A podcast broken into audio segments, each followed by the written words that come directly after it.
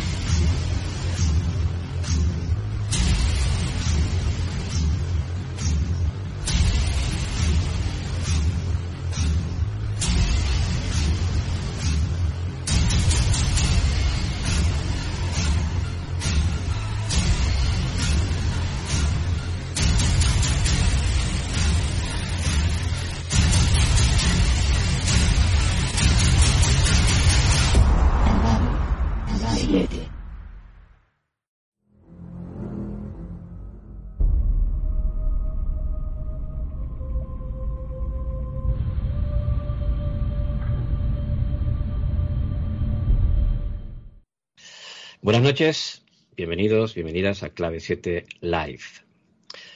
El espiritismo clásico nos dice que de, un modo u otro todos estamos conectados con eso que llaman el mundo espiritual. Por tanto, esta eh, no sería una cualidad exclusiva ni especial. Sin embargo, hay ciertas personas que poseen mayor habilidad o facilidad para, eh, digamos, decodificar la información que del mundo espiritual eh, percibe. En palabras más llanas, y siempre según la doctrina espírita, todos somos mediums, solo que a algunas personas se les da mejor que a otras. Aunque, si se me permite eh, la licencia y hablar desde mi punto de vista, yo no sé si esto es así, al menos por la parte que me toca, quiero decir. Yo lo que puedo decir es que en, el tiempo que llevo dedicado a la investigación y a la búsqueda de estos fenómenos y de otros, he observado que hay ciertos, lo que yo llamo, ciertos niveles de percepción. He conocido a quien afirma poseer capacidades sensitivas que perciben emociones, eh, sensaciones físicas e incluso información, eh, todo entremezclado. Pero también he conocido a quien afirma ver a los espíritus tal como ve a los vivos. Aunque si aceptamos, pienso yo, la realidad del mundo, o sea, aceptamos la realidad del mundo espiritual. Eh, en ese caso, ¿quiénes son los vivos y quiénes no? Pero en fin, si no te has dado cuenta, creo que, que, esta noche vamos a hablar de mediunidad y de clarividencia, pero también nos vamos a pasear por ese delicado límite que separa el bien del mal, pero no se me asusten, ¿vale? Solo vamos a plantear ciertas ideas y luego debatiremos sobre ellas. Por supuesto, eh, están todos aquellos que nos ven en directo eh, invitados a participar eh, con, con, sus preguntas. También haremos un breve pero interesante repaso por la actualidad, esa actualidad en la que posiblemente solo nos fijamos nosotros. Y por último, traemos un bonus track de parte de un colaborador, que es una leyenda que nos sumerge directamente de lleno en la mitología gallega. En fin, esos son los contenidos del programa de hoy. ¿Vale? Clave 7 se emite en riguroso directo a través de nuestros canales en YouTube, en Facebook y en Twitch. Y en cada una de esas plataformas, eh, como a la derecha del vídeo, ¿vale? pues encontrarán un chat desde el que podrán participar en el programa. Yo les invito, todos los, participantes, les invitamos a, pues a colaborar, a comentar o preguntar a los invitados o a los redactores evidentemente sobre el tema que tratan esta noche. Y en la medida de lo posible, pues intentaremos trasladar esas preguntas al, al directo. También puedes seguir nuestras andanzas y aventuras desde nuestras redes sociales o desde nuestra web clave7.org. Debo anunciar que, eh, al menos en lo que se refiere a la web, el sistema de suscripción que, teníamos eh, lo hemos desactivado, al menos temporalmente, porque hemos observado ciertas incidencias y hemos tomado la determinación de cambiar, digamos, de, sistema. En cuanto esté listo, pues ya lo anunciaremos. Y por supuesto, detrás de todo esto, de la web, de las redes sociales, de Claves y Live, de nuestro programa de radio, pues detrás, detrás, de todo esto hay un equipo humano, pero multidisciplinar, que básicamente hace posible que funcione. En realización está Josephine Mateos. Buenas noches, Fini. Buenas noches, buenas noches. Que estaba con el, tengo el teléfono, el micro desactivado. Sí, sí, y realizar y, participar es complicado. En redacción tenemos a Cristóbal Rabadella y puede que a lo largo de la noche pues eh, se conecte algún colaborador más. Buenas noches, Cristo. ¿Qué tal? Buenas noches. En fin, eh, este que presenta y que hoy le toca dirigir es un servidor, Carlos Soriano, porque si te habrás dado cuenta, nuestro jefe, Fernando Álvarez, el director de este programa y presidente de nuestra asociación, pues no está hoy. Voy a resumir diciendo que todos esperamos que eh, pronto esté aquí tomando las riendas de Clave 7 Live y en perfectas condiciones. Como se podría decir a un caballero templario, fuerza y honor, amigo. Y nosotros, sin más, comenzamos. Ahí se abría y se cerraba la puerta del misterio. La Federación Espírita Española eh, define la mediunidad como, yo voy a leer textualmente según eh, su sitio web, el conjunto de facultades que permiten al ser humano comunicarse con el mundo espiritual. Es inherente al hombre, de modo que no constituye un privilegio exclusivo y son pocos los que no poseen algún rudimento de ella. Por consiguiente, podemos decir que todas las personas, poco más o menos, son mediums. Sin embargo, en la práctica, esa cualificación solo se aplica a aquellos en quienes la facultad mediúmnica se manifiesta por defecto, perdón, por efectos ostensivos cuya intensidad es indudable. Sin duda es una mm, descripción o una definición de libro, pero qué mejor definición que aquella que pueda dar eh, pues quien posee esa facultad. Buenas noches, Eva. Buenas noches, no te oímos, a ver. Buenas noches, ¿me oyes? Eva Carrasco, hola, ¿qué tal? Hola, ¿qué tal? Bien. También saludamos a Pedro Girón, que es compañero de esto del mundo de la divulgación del misterio. Buenas noches. Encantado, muchísimas gracias a todos. Mm, para empezar, ¿tú cómo te definirías? Desde el punto de vista espiritual, quiero decir. Pues desde mira, esta pregunta siempre se la hago yo a Pedro. ¿Cómo me definiría?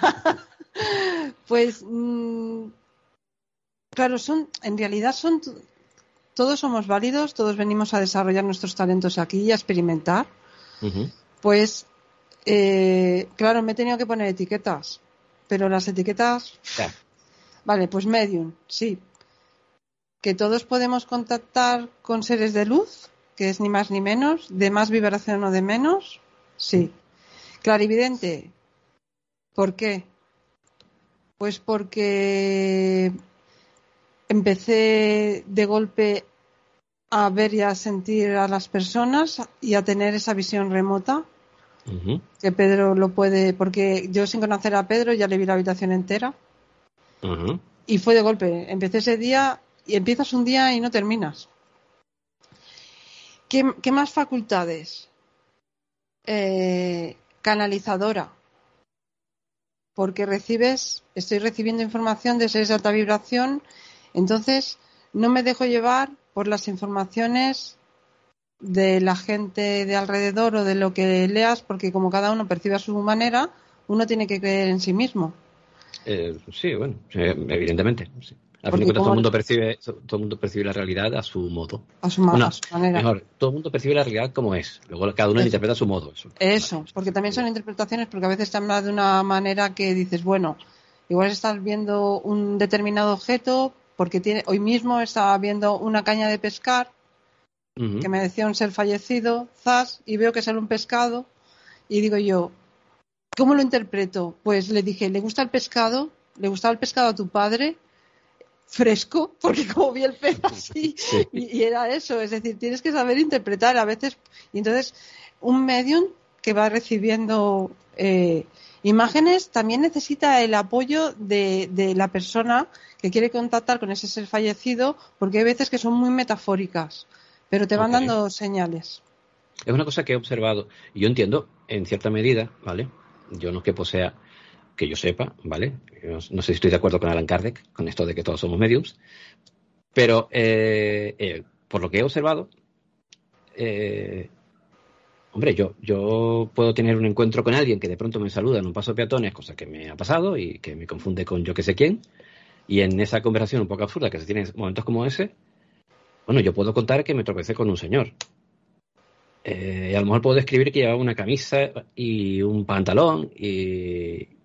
pero ya está. O sea, eh, quiero decir, yo entiendo que es complicado, eh, que porque a veces, y ese es el error que a veces a mí en cierta medida me, preocupa, se suele calificar a, personas como, como tú como personas especiales, ¿vale? Que tienen poderes y, que, y que son infalibles y no. Y no creo que para, para bueno, que, veo tu opinión, vaya, básicamente. Sí, me rasco la barbilla porque infalibles no somos nadie y especiales somos todos.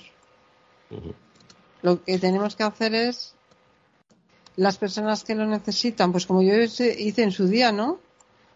Eh, en lo que me, en lo que yo quería, me llevaron, realmente a mí me llevaron. Es decir, para la mediunidad, pues he fluido sola porque yo intenté y, como que no me han dejado y él me decía lo tienes que hacer sola y lo he hecho sola para lo que es otros temas pues he necesitado estudiar varios años. Y a raíz de ahí pues coger esa confianza que todos necesitamos. Cuando más confianza tienes más fácil es. El, problema es el miedo ¿eh? la desconfianza. La desconfianza te hace dudar. Si tú ves algo lo dices. Siempre sale por algún lado eso que ves tarde o temprano. Es, recibir las imágenes y decir, aunque veas un palo, porque yo veía un palo y luego resulta que era el palo de del bastón de no sé quién. ¿Sabes esto que dices? Mm. Y, ¡Oh, qué tremendo! Pues claro. Sí, sí, sí. nosotros, eh, recuerdo un caso que me contó Josephine por parte de otro de nuestros testigos que tiene que ver con una regadera. Y claro, eso solo lo, puede interpretar quien conoce a, a aquel del, del, que el sensitivo está hablando, ¿vale? Claro, efectivamente. ¿Cuándo, te dices cuenta tú que si es que uno se da cuenta o si es que uno, que, al menos en lo que se refiere a mi unidad, eh, pues tenía o esas capacidades en general? Bueno, pues yo me acuerdo de pequeñita de pasar un miedo porque como en mi familia, pues no, el que sí que que creía en estas cosas y eso que me viene por parte de madre, pero el que estaba ahí apoyando era, mi padre decía, ay la niña, me pone las manos encima y se me va el dolor, porque era muy currante y venía con la espalda muy cargada y me decía, y yo no me enteraba, yo era pequeñita, yo me acuerdo de poner, y decía él, decía que me, se ha quedado eso en la, en la memoria, ¿no? Porque era muy chiquitaja, pero yo recuerdo de ver seres tal como están, a veces los puedes ver de pie, pero ah, en este momento los recibo de forma mental. Unas veces los veo tal como están, otras veces me están enseñando cosas, otras veces ves la particularidad de algo que ellos no tenían aquí. Lo que sí que es cierto es que parece que el mundo espiritual es más físico de lo que dicen. Porque, por ejemplo, lo que sí que recibo muchas veces es, muchos me enseñan los dientes y es que le faltaba la dentadura aquí, por ejemplo, y me enseñan unos dientes tremendamente blancos. Y, les ves todos los dientes, ¿no? Y son, ellos están bien. La gran lo que sí que he descubierto es el miedo de, de que te quedes. Sí que es verdad que hay seres de luz que por, pues por, sobre todo por la vibración bajita de emociones se quedan en el bajo astral pero la gran mayoría suelen suelen trascender, ¿eh? Hacen el tránsito y van a su sitio. La gran mayoría por lo que estoy viendo. Ah, Ese miedo, es un miedo que te quedes, ¿se va a quedar? Pues no, la gran mayoría trascienden. Cuando no trascienden, piden ayuda o están por ahí y no llegan a perder totalmente la conciencia de quiénes son. Guardan el carácter ese simpático o serio o como los ellos fueran. O sea, su ego, por decirlo así. O sea, conservan. El, ego. El ego. Incluso los que Hablando en, términos, en términos de personalidad. personalidad la guardan toda. Incluso los que vienen de la luz, que se convierten en guías temporales de las personas, sueltan chistes, te ríes, eh, se ríen, es simpático, te sueltan alguna. ¡Pum! que ves de golpe y digo, pues ha cogido a tirar cigarro porque ha dicho que ha dejado de fumar. Digo, hombre, claro, si no está aquí, cosas de estas así que te ríes, hay sesiones en las que te ríes con ellos. Ah, pues mira. Es que te digo, hay en el, en el mundo de este misterio hay ciertas creencias preestablecidas, hay mucha gente que toma eh, la literatura como cierta, o yo recuerdo en una discusión de estas inútiles que a nadie recomiendo en las redes sociales, eh, que me ponen como ejemplo de lo que podría pasar una película, ¿vale? Y tú dices, mm, yo en serio, creo que fue lo que le respondí, en serio te tengo que explicar la diferencia entre la realidad y la ciencia ficción, o sea... Claro.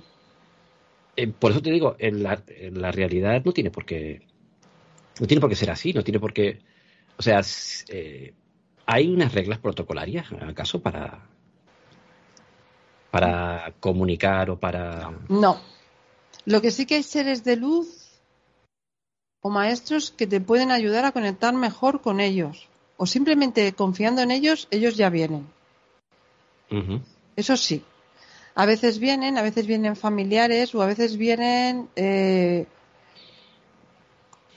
hasta, hasta hoy me he encontrado normalmente con las personas, pero recuerdo un caso en el que vino la hermana de la persona y me dijo que es que estaba haciendo sus quehaceres en la luz.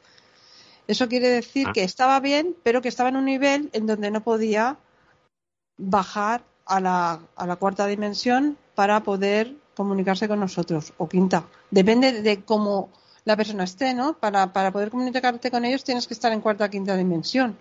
Que no significa, sino significa que tú eres capaz de subir esa vibración hacia quinta para que tú puedas comunicarte con la, esos la, mejor, la mejor forma y más sencilla, yo por si alguien se lía con esto de las dimensiones, para explicar eh, lo que sería una, lo que son las cuatro dimensiones, lo hizo Carl Sagan con tres recortes de papel y una manzana, ¿vale?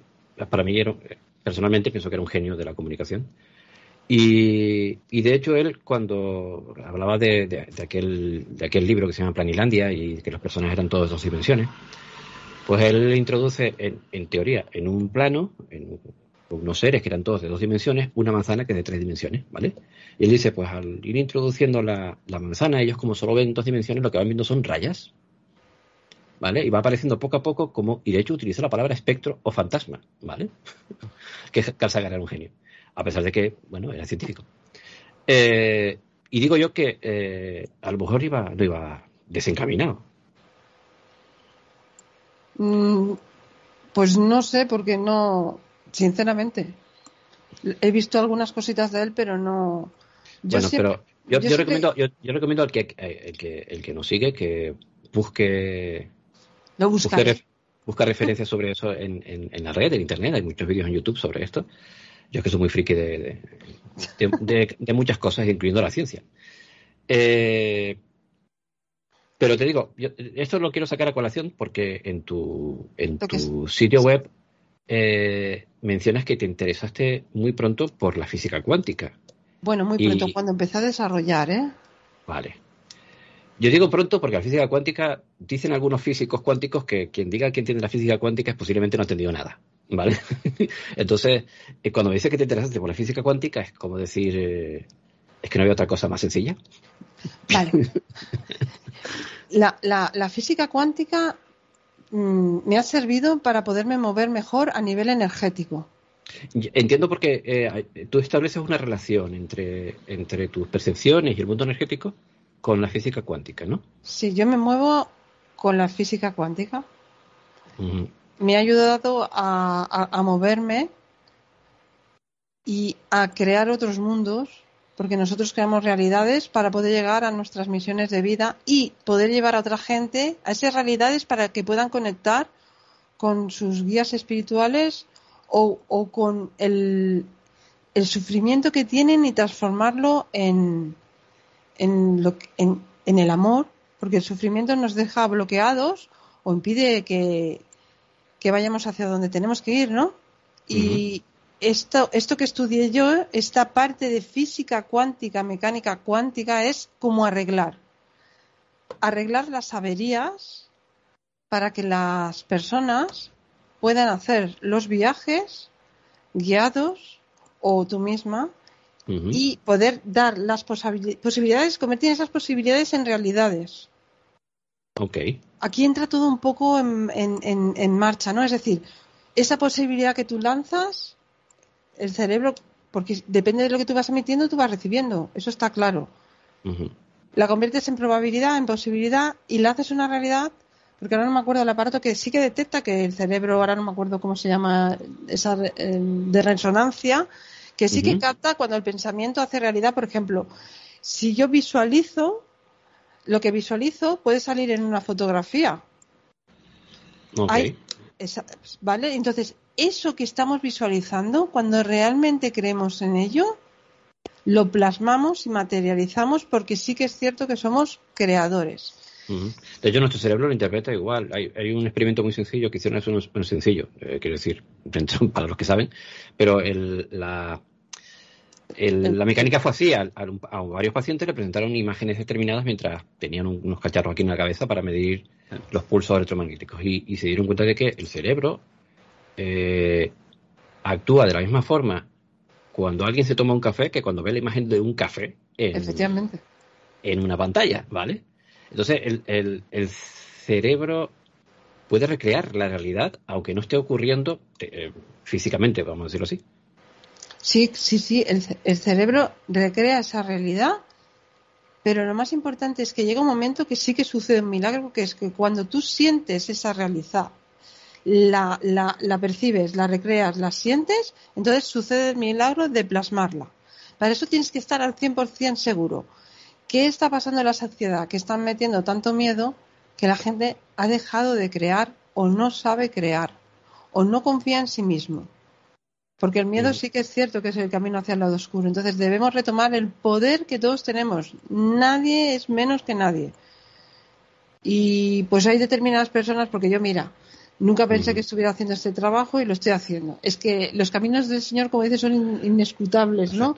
Y, vamos, yo, de estar haciendo así en las cervicales, clac, estoy un paso, ¿vale? Que siempre miras por las personas, porque, oye, al que le duele una hernia discal y tiene una ciática de caballo, lo pasa fatal. Pero te das cuenta que esa ciática está provocada por un problema emocional de miedo de cualquier tipo y que cuando sanas ese miedo, esa ciática remite. Hay ciertas enfermedades que se consideran, a ver, lo que dice evidentemente la medicina tradicional, ¿vale? Hay ciertas enfermedades que las relacionan con, eh, son las enfermedades somáticas, ¿vale? Que sí están directamente relacionadas con, con, pues, con fenómenos de la mente, vamos a decir así, y el miedo, evidentemente, es un gran causante de, de incluso de contracturas musculares, de, de, problemas físicos y, porque nuestro cuerpo de un modo u otro eh, responde a esa supuesta realidad que el miedo te está eh, contando, ¿vale? Claro, porque lo haces tuyo. Hmm. Y, lo curioso, lo curioso es el asunto, si el miedo tiene tanto poder, y a fin de cuentas el miedo no, sino, no es otra cosa que un fenómeno de nuestra mente, vamos a decir así, o un, tipo de energía que nuestra mente puede generar. Si somos capaces de generar otras energías, ¿por qué no nos creemos que pueden hacer el mismo efecto pero al, revés? Quiero decir, mejorar la salud.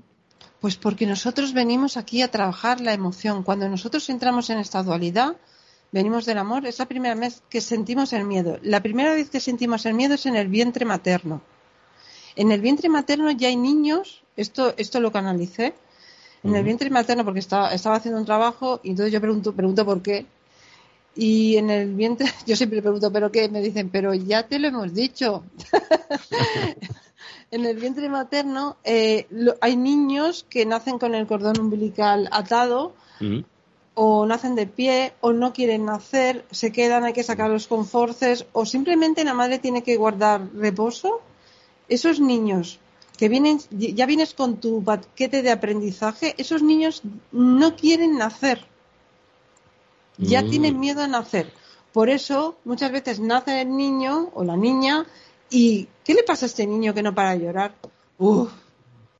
Como yo digo, yo fui una de las que no quería nacer, no me extraña, pero aquí estoy, aquí estoy. Y él también. Yo también.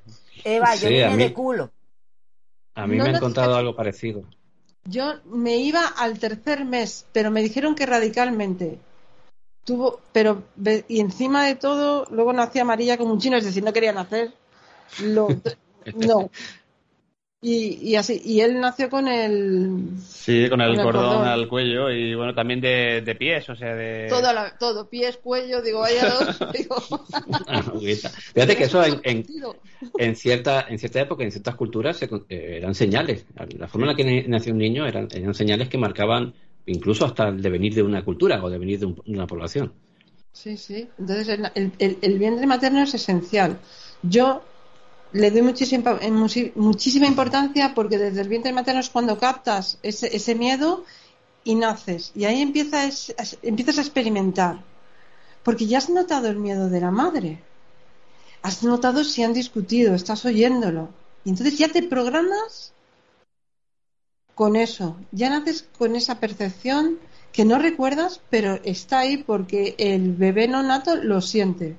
Eva, yo nací eh, de culo y con un tumor cerebral. Toma ya. Tú eres de los míos. Sí, de sí, los ah. Totalmente. Tenemos mucho en común, ¿eh? pues sí, al parecer. Eh, eh, Cristo también, ya sabes que puede intervenir cuando quiera. y aparte con ese nombre que, tiene, vamos. Cristo. Cristo nuestro Señor. Pero este sí que es nuestro, ¿vale? sí, sí. Encarnado en la tierra. Eh, Mira, así, yo tengo, yo tengo una duda. Em, tú cuando ves a los, bueno, a mí me gusta llamarlos espíritus, fantasmas, según, según el, momento. Em, ¿Cómo los ves tú? ¿Lo ves realmente como yo los veo, por ejemplo, ustedes a través de la de, de esta web? ¿O simplemente lo ves como como mucha gente comenta, como una especie de nebulosa, como si fuera una especie de sombra. Mm, a ellos. sí, exacto.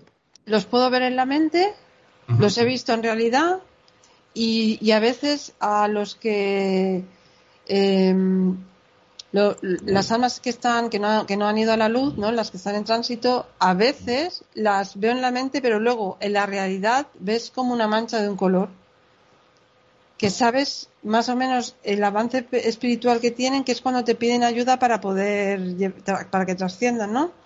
Que incluso nosotros tenemos una grabación que grabó Pedro donde estoy hablando con, con ese alma, ella me dice el nombre, yo le digo sí, vale, que oí muchos nombres y entre ellos me quedé con ella, con ese nombre y Pedro lo captó, en la, ella, él hizo, porque yo veía la mancha, cerraba los ojos y veía una chica de época.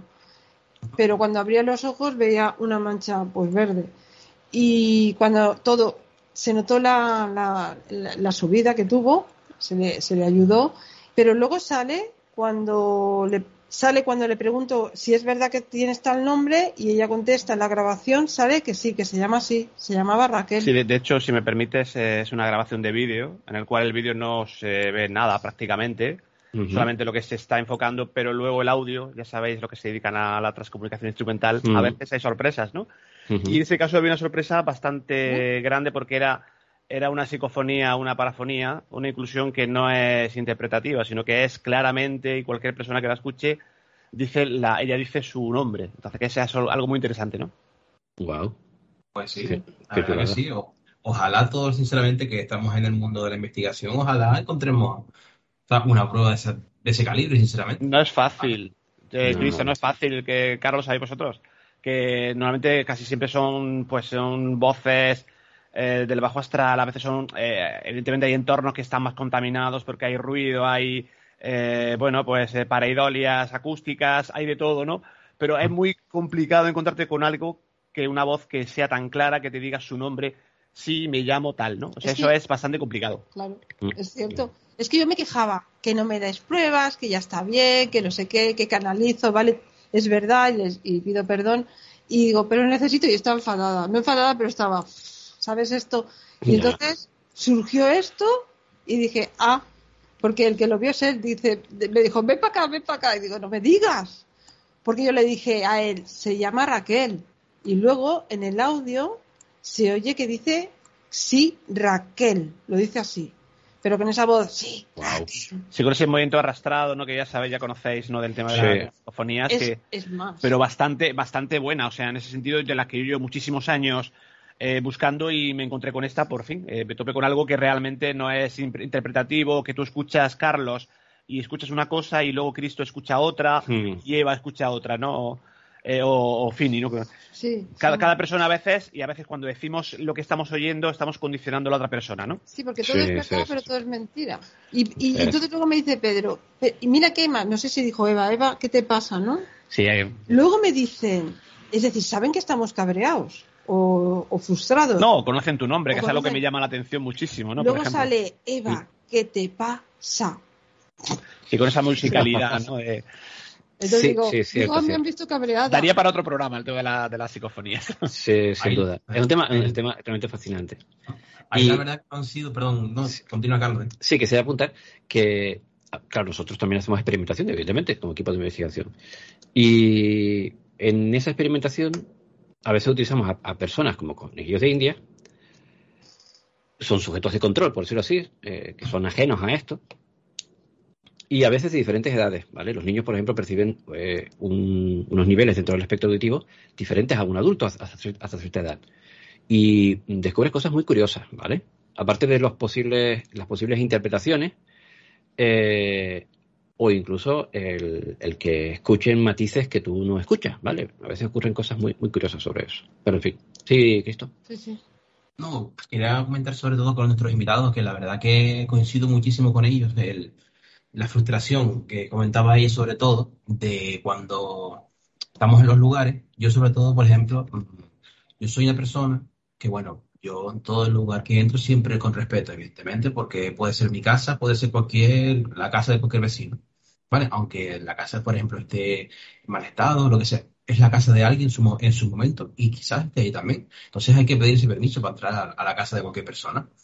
Bueno, y después cuando llevamos un tiempo sabemos que está interactuando con nosotros, pero está juguetón, como digo yo, está juguetón y está que si un ruido por aquí, te llama la atención por otro lado, y entonces, bueno, yo es que no me enfade, yo digo que no me enfado, yo eh, sacan mi lado nervioso y le digo, bueno, vamos a ver, a mí no me estés tomando el pelo y me estés vacilando diciéndome, tú un para aquí, si yo te digo que por favor me des un golpe delante mío, o si tenemos cualquier aparato, ¿por qué te puedes dejarme ruiditos detrás? Mueve el aparato, haz lo que sea. Y cosas esas, por ejemplo, se pone a decir, pero que no, no hagas cabrear, que no digas esas cosas. Y digo, no, yo no lo estoy cabreando, le estoy diciendo que para que dé golpitos detrás de mí, que lo haga delante de aquí, y lo veo y le digo, oye, te voy a dejar en paz.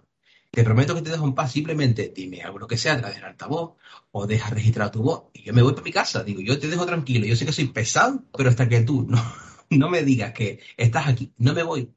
Y mira que soy pesado, hasta que al final no consigo, no la pruebo, ¿eh? porque evidentemente es imposible pero sí, hasta que yo me quede tranquilo, como decir, pues mira, pues al final me respondió y le digo, oye, gracias, menos mal, ven para mi casa. Y me puedo pegar una hora o dos horas así, hasta que la gente se aburre y dice, mira, cambiaría de cosas, porque la verdad es que no es complicado, pero, pero yo creo que sinceramente lo que estamos en el mundo de la investigación paranormal, mm, yo creo que si iniciamos una investigación, creo que lo que necesitamos por lo menos ir a casa o mm, un poco satisfechos en el sentido, oye, creo que encontramos algo bueno, y si conseguimos ya una respuesta directa, mucho mejor. Pero por lo menos ir a casa no tener la sensación de ir por las manos vacías, sino de decir, oye, pues creo que se quedó registrado algo, voy a, mirar el audio, voy a mirar la cámara, o sea, ese tipo de cosas, porque en realidad si mm, entras en la monotonía de ir y no captas nada, te vienes abajo y dices, mira, esto no es lo mío.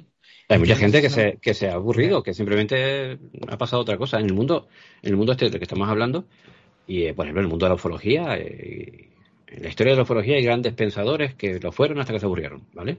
¿Y por qué? Porque mm, es un mundo bastante desagradecido, eh, esto del mundo del misterio, incluso para las personas que tienen las capacidades como las que tiene Eva.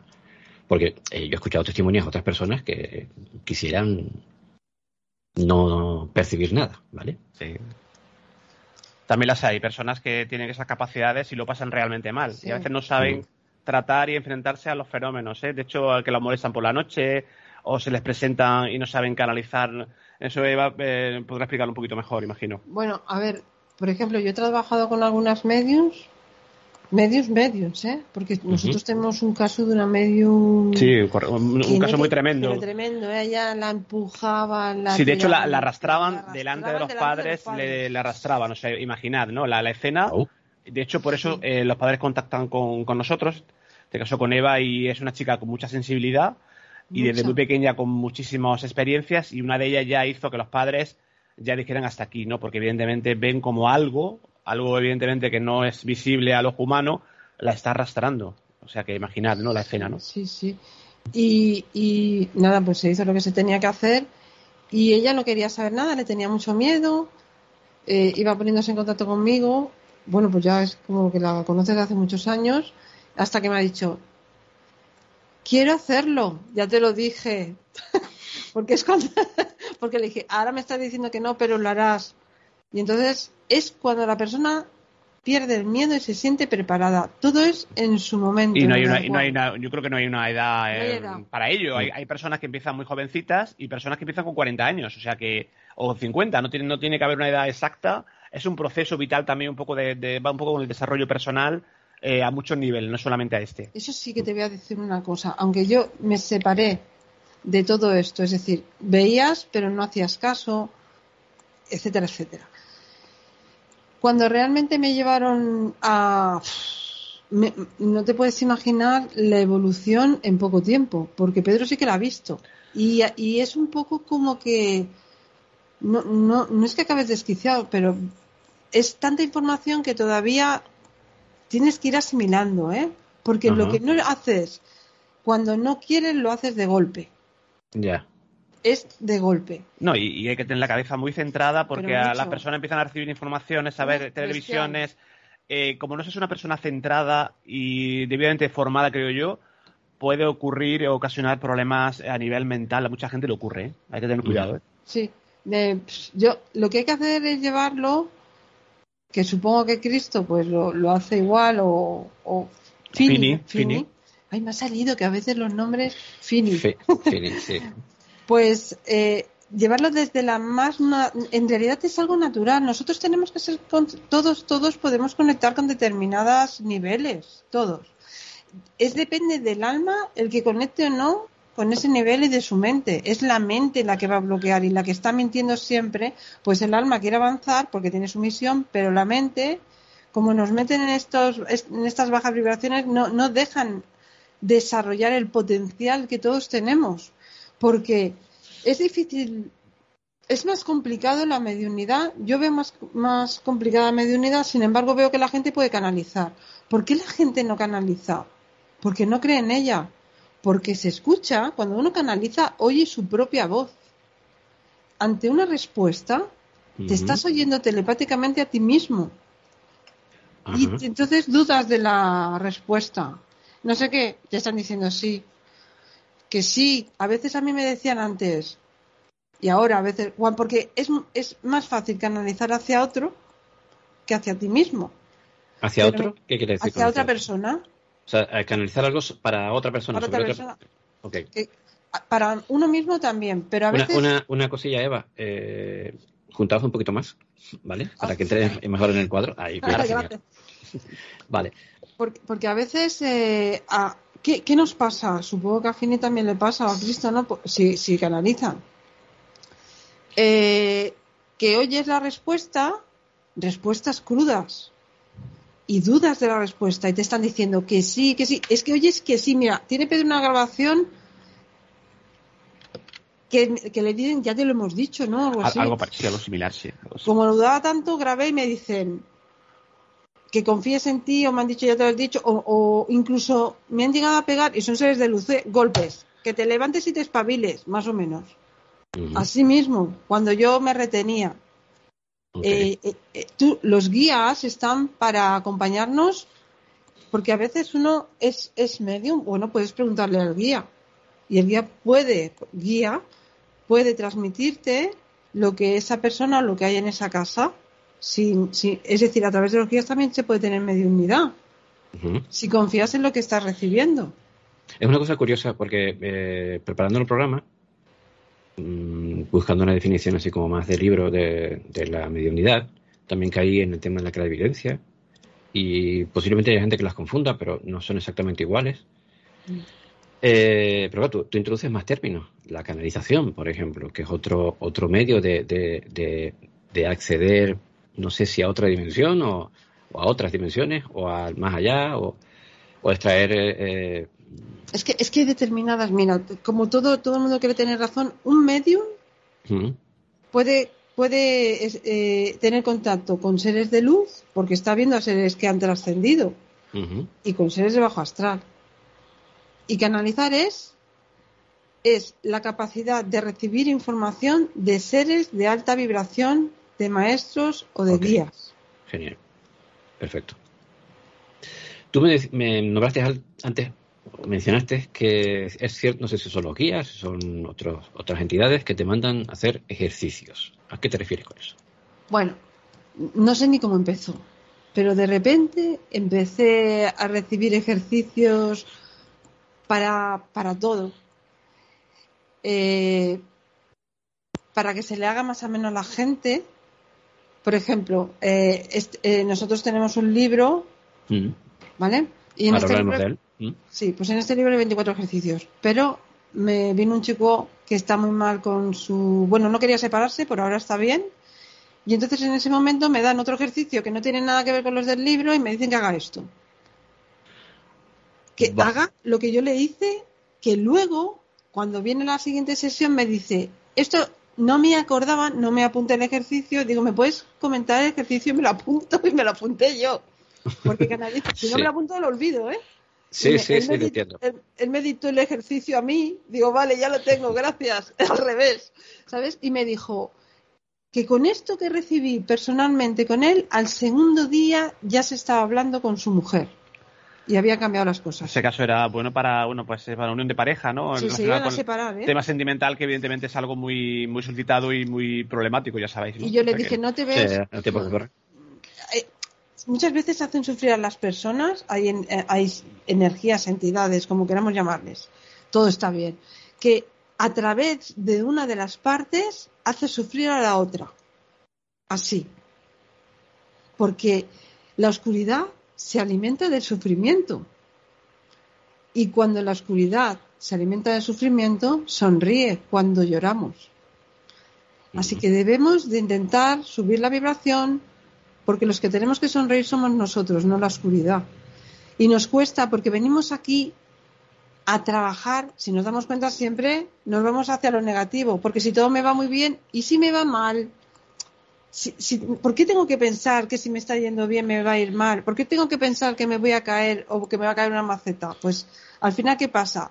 Lo dramático, ¿lo estás sintiendo? Pues te cae la maceta. Ya te lo decía, me cayó la maceta. Lo, hemos creado. Lo hemos creado. Ocurre, ocurre, ocurre que eh, a ver, la, la forma en que la gente que todos percibimos la realidad, ya lo comentábamos antes, es, muy particular, ¿vale? Usamos todos los sentidos y algunos más de los evidentes, ¿vale? Eh, y luego la mente lo que hace es hacer un, un Photoshop, ¿vale? La maquea, eh, le mete los filtros que son todas nuestras creencias, todos nuestros apegos, todas nuestras miedos, todo eso lo, lo mete por medio ¿vale? Exactamente. Eh, y luego compone lo que llamamos realidad. Eh, un ejemplo muy básico es, yo qué sé, eh, que cualquiera busque un, un objeto en su casa al que le tenga mucho cariño y luego a ese objeto extrae el cariño que le tiene. Descubrirás que es solo un objeto, ¿vale? Pero si le, pones el cariño que tienes, para ti es el único objeto que existe en el mundo. Pues esa, es la realidad maqueada, básicamente, ¿vale? Eh, pero claro, este, es, ese conocimiento, esto que, uno con cierta edad pues ya se pone a leer ciertas cosas, a investigar materias muy raras como la neurociencia cognitiva o, pues a lo mejor acaba, eh, no digo teniendo la, entendiendo esa realidad, porque para eso hay que experimentarla de forma más, más profunda, pero sí teniendo la conciencia de que a lo mejor estamos equivocados, eh, pero eso no se enseña en el colegio, ¿vale? No. Una cosa que no se enseña en el colegio, que nos enseña en el colegio es, si te sabes esto, ya, ya está bien. O sea, nos enseñan a, a, a querer saber, ¿vale? Que está bien. Pero también nos enseñan a decir cuánto sé. Y creo que eso es un error, un error muy grande. No, enseñan a adquirir conocimientos, pero quizá no tanto a pensar en esos conocimienos, desde el punto de vista. Sobre todo no enseñan a las personas porque cada persona tiene su talento y su don. Los hay más dibujantes, los hay más matemáticos que crean otras cosas y no diferencian. Ese es el problema. Entonces, el que es bueno en matemáticas es bueno, pero el que hace unos dibujos fantásticos no le dan importancia cuando estás canalizando a través de los dibujos. A través de los dibujos, de la pintura, de las canciones. De la escritura, hay muchísimos artistas que canalizan todos, evidentemente, y sin saberlo a veces. ¿eh? Incluso las películas están canalizadas. Ahí, ahí, están los mitos de las musas, de los daemones, de esas fuerzas que nos inspiran o nos, nos, aconsejan, así que nos hablan de bajito en el oído. Ah, lo que ocurre con, con, este mundillo, como cualquier otro mundo, tenemos que poner nombre a todo. Todo tiene que tener una etiquetita, tiene que estar etiquetado y es complicado. Muy complicado, sobre todo, mira, ahora estamos hablando de diferentes capacidades eh, sensitivas que en realidad posiblemente todas pasen por el mismo mecanismo, solo que mm, eh, cada una, eh, digamos, es como, como explicarlo. La mente puede ser como un martillo, pero también como un taladro eh, o como un destornillador, o sea, es multiuso, pero sigue siendo la mente, quiero decir, sigue siendo, sigue siendo el mismo instrumento. Eh, pero tenemos que poner un nombre a cada cosa, porque si no nos entendemos. Yo creo que quizá ese, es el fallo del género humano. Eh, quizás, no sé si te ha dado a ti a veces esa sensación, yo, yo en mis elucubraciones extrañas, lo digo porque a veces algunos sensitivos nos dan eh, información en nuestro trabajo que no, no, al casarla con los datos de la investigación no sabemos dónde encajarlo, ¿vale? Quizás sea porque los términos en los que estamos pensando son, son en términos de esto, de esta cuarta dimensión, y, y no en, en, términos de una mente que a lo mejor ya lleva suficiente tiempo en otro, en otro estadio, en otro nivel no sé qué opinas tú sobre eso. ¿Quieres decir? Yo, la mente es ilimitada, no tiene mm. límites. El límite lo tenemos nosotros. Es verdad que le, pone, en realidad va todo junto, porque, bueno, por ejemplo, con las claris, ¿no? Clarividencia, clariesencia, clarisentimiento, clariconocimiento, etcétera, etcétera. En realidad es un paquete. Clarividencia lo estás sintiendo, a veces la respuesta me viene en un paquete, plop. Ahora me viene eso, que digo, ¿de dónde ha venido esto? Y entonces yo el paquete lo tengo que descifrar. Es decir, esto que tienes aquí, que estás sintiendo aquí, empiezas a hablar y tienes que ir diciendo y descomponiendo eso que te ha llovido de golpe. Sí, la parapsicología es muy trata de ser una ciencia, entonces eh, le pone eh, la clarividencia está, está dividida en diferentes en diferentes tipos de clarividencia, ¿vale? La cognición, la retrocognición, o sea, si percibes el pasado o el futuro, en fin. Pero a fin de cuentas es el mismo fenómeno, ¿de acuerdo? Pero el futuro se puede ver muy poco, porque el futuro siempre está en movimiento. Ahí está el error. Eso es algo que la gente siempre pregunta, ¿no? El, pues, ¿qué, va a pasar dentro de un año? Está pues quizá depende de cómo tú estés en ese momento o lo que estés haciendo, te estás creando un poco también el futuro, ¿no? Hay cosas que a lo mejor no son posible cambiar, pero otras, evidentemente, yo creo que sí. Es un, es un tema, un tema muy amplio, ¿no? Muy, daré para mucho también. Sí, ya, entiendo. ¿Puedes cambiarlo? Pues yo creo que sí. Porque aparte de todo hay cosas que parece que, que estés fracasando y es que te vienen cosas mejores. Y eso que no te ha venido es porque estás siendo, va a haber una sustitución a eso. Claro, normalmente te vienes abajo, ¿no? Que es lo que tendemos todo a pasar. Sí, cuando hay un fracaso, cuando, claro, fracaso. El cuando se cierra una puerta, por decirlo así. Pues siempre se abre otra, esto es real. Se abre otra puerta porque siempre te espera algo adecuado para ti. No es mentira porque está una ley que se llama sustitución. Siempre va a venirte algo mejor a eso. Esto es un aprendizaje. Las personas que se apegan a parejas tóxicas, tóxicas que está de moda, ¿no? Pero a parejas maltratadoras o que tienen falta de respeto o que no le dan importancia a lo que hacen. Y, y esas personas quieren seguir con esa pareja. Y yo les digo, pero merece la pena porque tienes a las puertas a otra esperando hasta que tú rectifiques y te valores. Valórate y te valorarán. Es que hay que valorarse. Y a, veces, hablamos de temas tan espirituales que, o sea, que consideramos espirituales, pero que son aplicables a cualquier aspecto de la vida. Yo no sé, yo, yo, yo, he, intentado comparar ciertas cuestiones de diferentes filosofías y, y a fin de cuentas, eh, yo con mis amigos saliendo, con el grupo de Clave 7, saliendo cualquier noche por ahí, a, a veces a el culo más que otra cosa pero hay que estar ahí, si no, si no vas en busca de lo que quieres encontrar, no lo vas a encontrar. O sea, no. Pues eh, aprendes cosas de forma colateral, ¿vale? Y a, y a, veces te das cuenta de que esas cosas quizás sean más importantes que el fenómeno que vas a buscar. Yo creo que eh, en cierta medida, eh, sí, yo estoy convencido de que todo esto es un aprendizaje. Fini, totalmente. sin duda.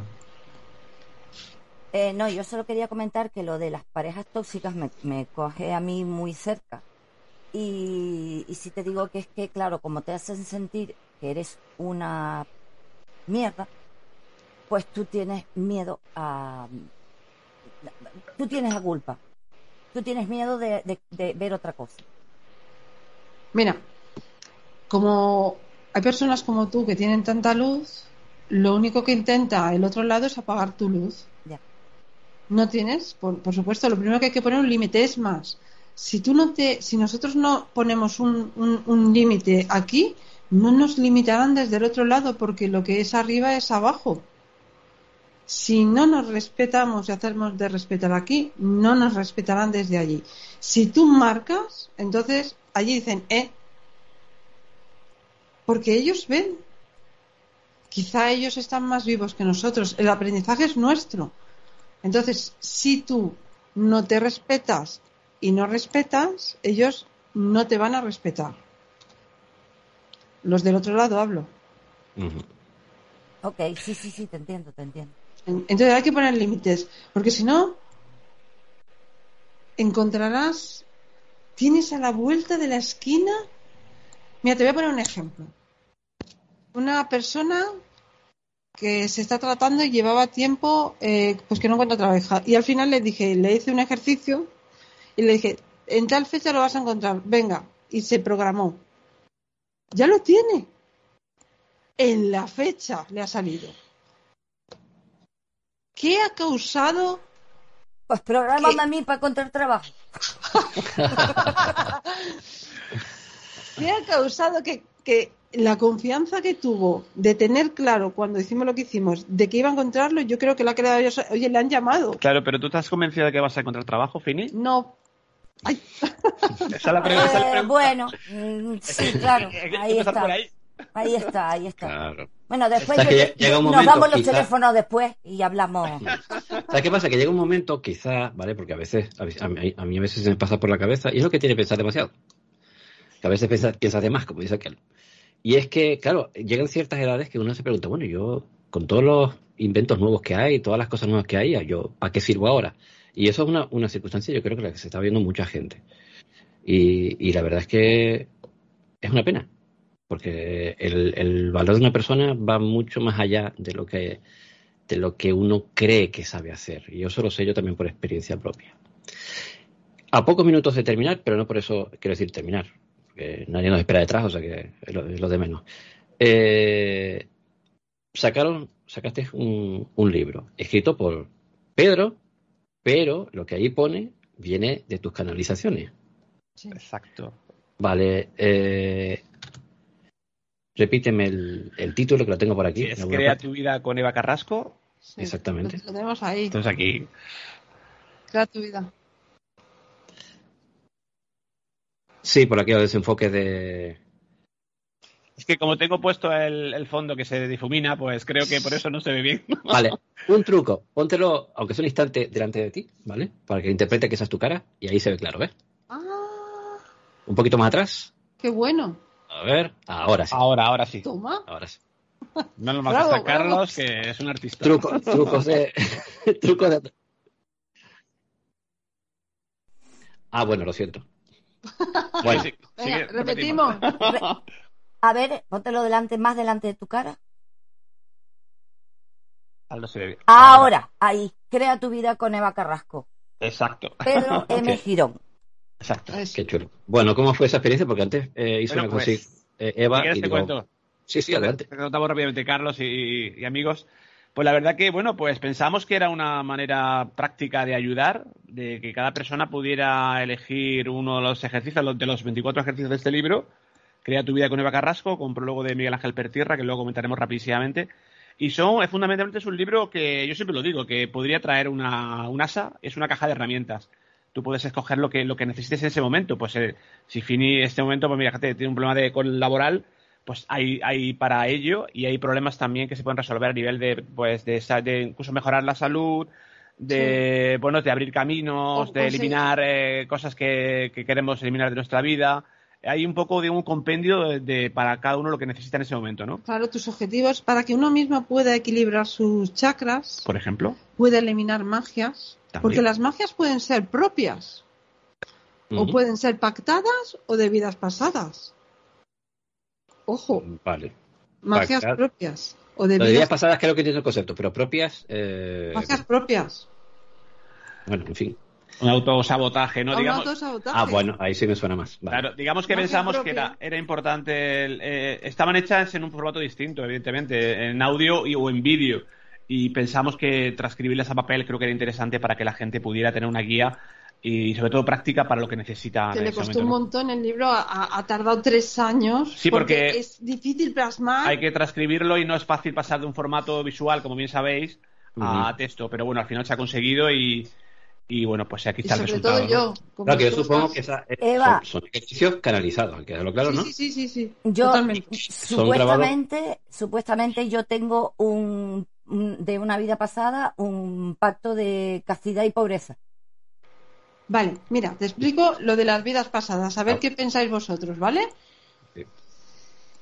Yo trabajaba, me he pasado la vida trabajando vidas pasadas, ¿sí? Aparte, eh, es verdad que las veo porque Pedro ha sido testigo, ¿no? Y aparte hay testimonios muy interesantes al respecto también, ¿eh? Con, pruebas físicas incluso palpables de la persona. Sí.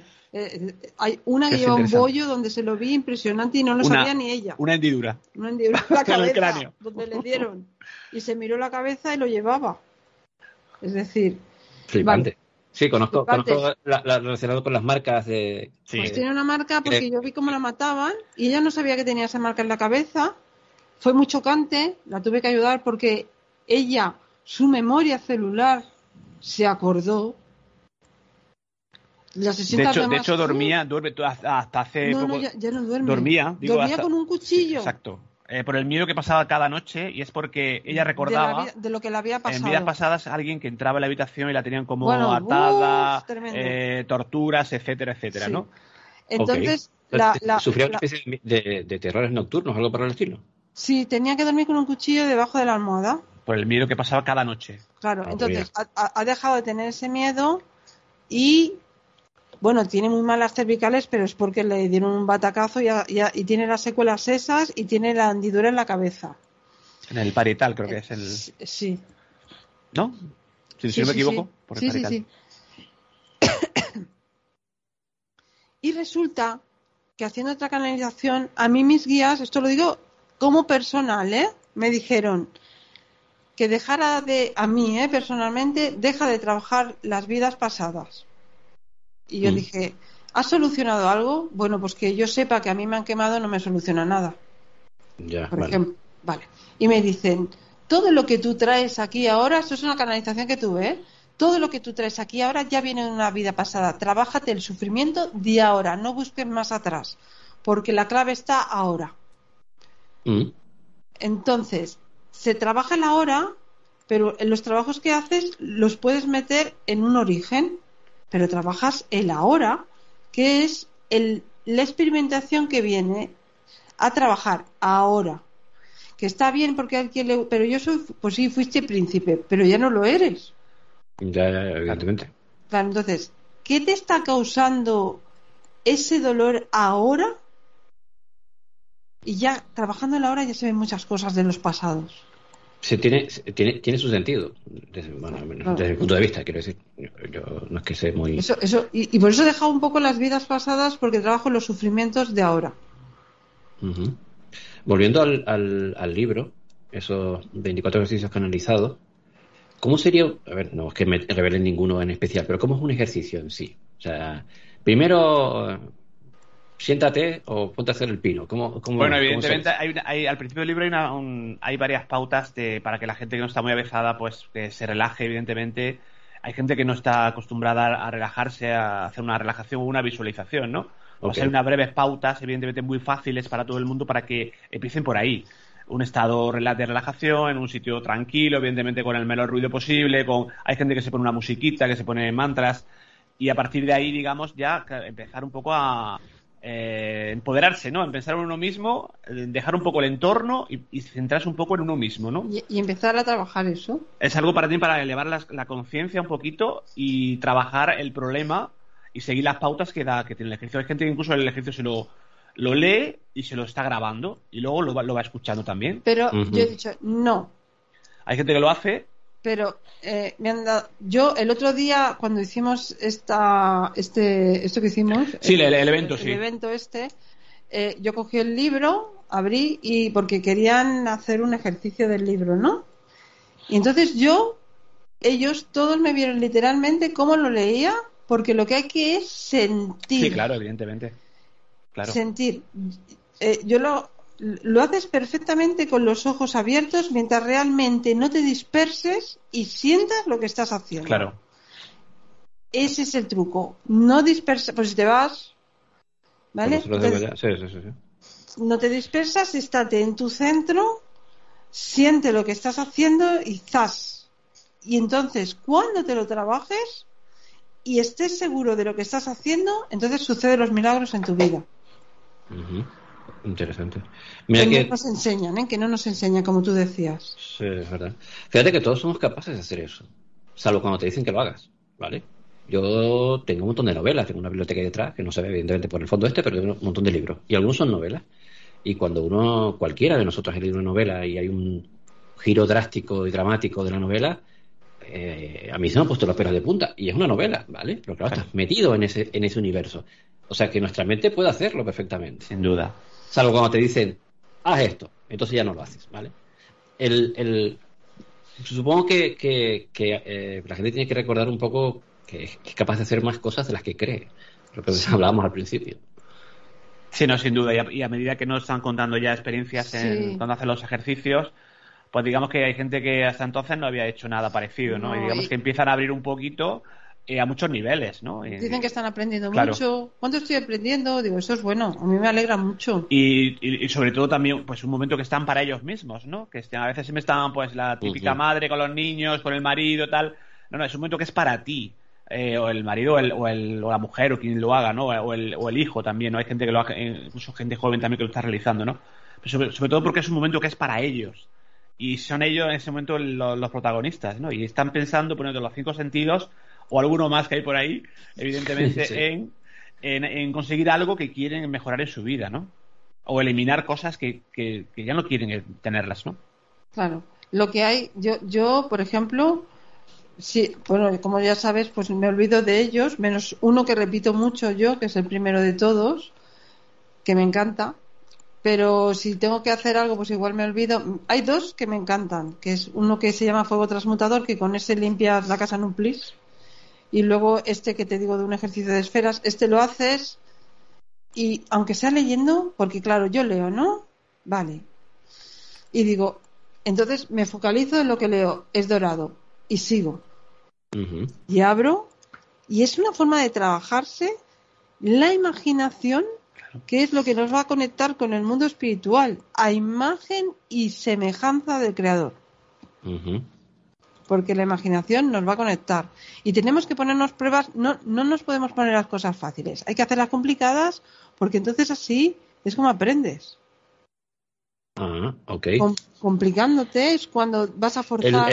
nuestro cerebro, bueno, no sé si nuestro cerebro, pero si nosotros como humanos tendemos a creer eh, falsamente que a veces es lo que solemos hacer muchas veces, por lo menos me pasa a mí, que siempre pensamos por la parte más complicada, hasta que descubrimos cómo se hace y luego descubres que quitando la mitad de lo que acabas de hacer lo haces igual, ¿vale? Entonces ya descubres la parte más sencilla. Pero sí, es una forma de, aprendizaje. Yo por lo menos soy así, soy un poco eh, de, esa, de, esa, de esa clase de, individuos que, que, sí, por ejemplo, en una calle concreta doy 20 vueltas para llegar a un mismo sitio hasta que un día digo, espérate un momento, si está aquí al lado. Sí, porque somos, tenemos una, mentalidad que nos. que es como, como. Tenemos que hacer una cosa rutinaria, una cosa de siempre los patrones siempre son repetitivos y queremos mm. que todo sea, pues eso, estamos pensando. Eh, siempre que todo sea pesado, que todo sea medido, que todo sea, que todo sea palpable, que todo. Y cuando nos salimos un poco de ahí, digamos que ya nos cuesta un poco más, ¿no? Es cierto. Sí, en realidad, por ejemplo, yo lo, lo que hacía, que todo esto ha venido a raíz, eh, por ejemplo, porque particularmente trabajando con la gente, en mi trabajo pues lo hago el, el, día que realmente él estaba, tú dudabas cuando hicimos una ponencia allí. Sí, yo reconozco que dudaba. Pero vamos, que yo, le decía, y me decía, pero Eva, ¿vas a hacer esto? Y yo empezaba a dudar, tío, pero ¿por qué la no lo voy a La duda a veces es interesante. Y al final dije, lo hago. Y dijo él, pero igual no gusta. Digo, bueno, pues si no gusta. La duda humana, evidentemente. Pero había algo que me impulsaba a hacerlo. Y lo hice y me dijo él allí mismo, pero sin que nadie lo oyera, tenías razón. Bueno, pues evidentemente cuando hay algo que vas a hacer nuevo, pues tienes un poquito, te llegan a, a ver, aquí también, pues el, miedo a veces nos juega malas pasadas, ¿no? Eh, no ves, no, no piensas cómo va, cómo va a reaccionar la gente, cómo va a salir, tienes, tienes dudas, tienes inquietudes evidentemente si luego sale perfecto pues genial evidentemente no hay que pues eh, darle la enhorabuena no sí, sí, sí. pero es lo que decíamos quizá al principio es el, el, no tener datos. Nosotros, claro. la, vida es así, la vida pasa y por lo general no tenemos, no, hay un librito que te cuente cuál es el, siguiente movimiento de la partida. Entonces la incertidumbre aparece en cada, a cada segundo, ¿vale? A cada pasito que damos.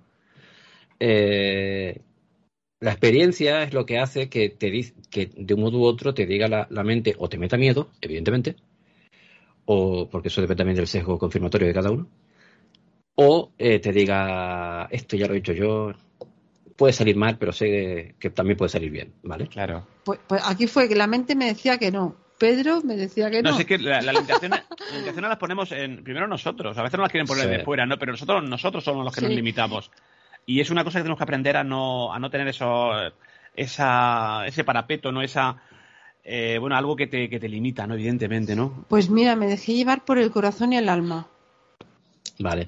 Eh, claro, eh, tú te dedicas a, la sanación también, a la canalización, a otro tipo de, aparte de, tu trabajo como osteópata, pero hacen, hacen más cosas, ¿no? Por lo que me, dicen, hacen ponencias, eh, congresos, ese tipo de cosas, ¿no? Sí. Sí, alguna hemos hecho, pues recientemente estuvimos en, en, Alfafar, una ponencia pues muy interesante, ¿no? Hicimos la, hicimos la presentación del, presentación del libro y hicimos también ese ejercicio que comentaba Eva, ¿no? Y bueno, algunas, eh, algunas cositas también se están preparando de cara al, otoño, ¿no? Sí, están varias cositas.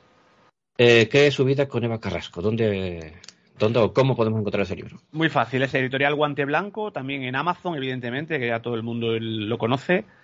Y poniendo en Google Crea tu vida con Eva Carrasco, le va a aparecer la casa del libro, evidentemente, en muchos sitios. Aparte, muy asequible, cosa que. Para, para contactar con ustedes. Bueno, pues eh, o en Google poniendo Eva Carrasco, eh, Medium le va a salir también, o, Eva Carrasco. O la, página Eva Carrasco Mediunidad Clarividencia. Y eh, en Evox, evidentemente, el, programa Tertulia de lo Desconocido, pues hay una serie de, casos, de, de, bueno, todo relacionado con el programa de hace pues muchos años ya, son siete años. Pero que se ve la evolución, ¿eh? De cuando eres más pardillo y vas. Sí, sí, claro, hombre. Eh, sí, eso, pasará a vosotros, ¿no? Escucháis audios de hace años, ¿no? Y dice, uy. Digo, madre mía. Eh, aparte que nos, cambia la voz, nos cambia incluso la visión de, la, de las cosas. Es muy interesante, ¿verdad? Escuchar, sí. lo hago, escuchar audio de hace, yo que sé, 10 años, 8 años, 9 años. bueno, pues esto a lo mejor ya no lo pienso igual que hace. Que va, cambias, tiempo, cambias, ¿eh? Claro, claro, es el, como el dicho ese que dice, eh, ha cambiado la vida o es que he cambiado, o sea, el que ha cambiado soy yo, porque estoy mirando de forma diferente, no sé si es así, pero más o menos igual, nosotros llevamos un montón de años haciendo radio, algunos más que otros aquí en, Clave 7 y otras, y otras cuestiones relacionadas con esto y, y, sí, uno, uno imprime lo que es en todo lo que hace y a medida que uno crece también es una frase que yo por ahí veo algunas veces, ¿no? Dice, permítame que me presente de nuevo porque lo que usted conoce de mí, evidentemente hace muchos años, ahora ya no soy esa persona que usted me, que me conoció, ¿no? Eh, en base al bagaje, en base a las experiencias, mm. soy alguien completamente distinto, ¿no? Sí, vas cambiando, ¿eh? Vas cambiando, vas cambiando, vas cambiando. Puf. Esa, esa es una, una, de las cosas que la, la, y es absolutamente cierto, incluso a niveles físicos, ¿vale? de todo lo que he aprendido esta noche, mi mente, mi cerebro, todas las conexiones neuronales que ha hecho, ya es diferente hace 10 minutos. Es totalmente plástico, ¿vale? Y eso nos pasa a todos. Claro. Eh, eso, yo sé de gente que eso le asusta, pero a mí me parece increíble. parece maravilloso. sí, sí, me parece alucinante. En fin, pues con ese mensaje eh, vamos a, terminar, a concluir. Como les dije eh, antes de iniciar el, programa, nosotros seguimos con más historias en la segunda hora, y si quieren seguir ahí para intervenir en el programa o ya tienen hambre o ganas de irse a dormir. Bueno, pues, no. no seguimos por aquí. Sí, que soy muy majetes. Perfecto, pues nosotros eh, hacemos una paradita de pocos segundos y, y seguimos aquí en Clave 7 Live.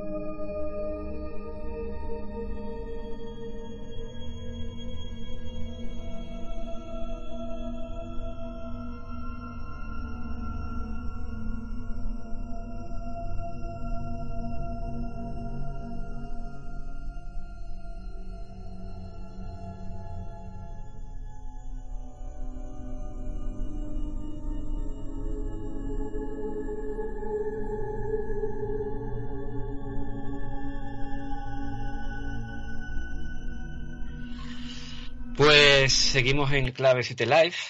Te recuerdo que estamos emitiendo en riguroso directo a través de YouTube, de Facebook y de Twitch, que hoy están pues muy tranquilos los chats. Eh, sumo en Facebook he saludado a alguien y en Twitch, pues en fin. Pero bueno, este programa queda grabado en todas las plataformas y puedes verlo cuando, cuando quieras.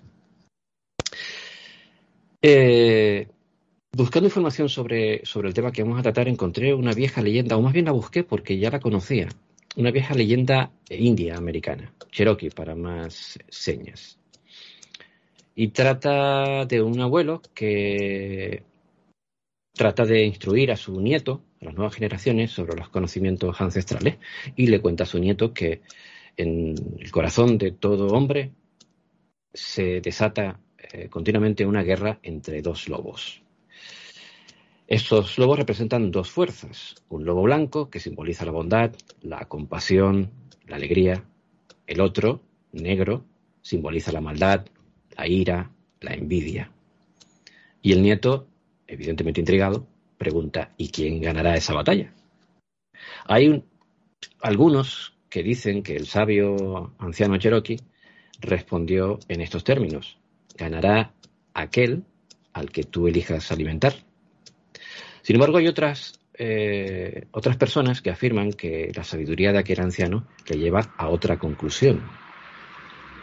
En realidad, no se trata de una lucha de fuerza, sino de un juego de equilibrio. Por tanto, el hombre debe alimentar por igual a ambos lobos, porque ambos se necesitan para ir por la senda correcta.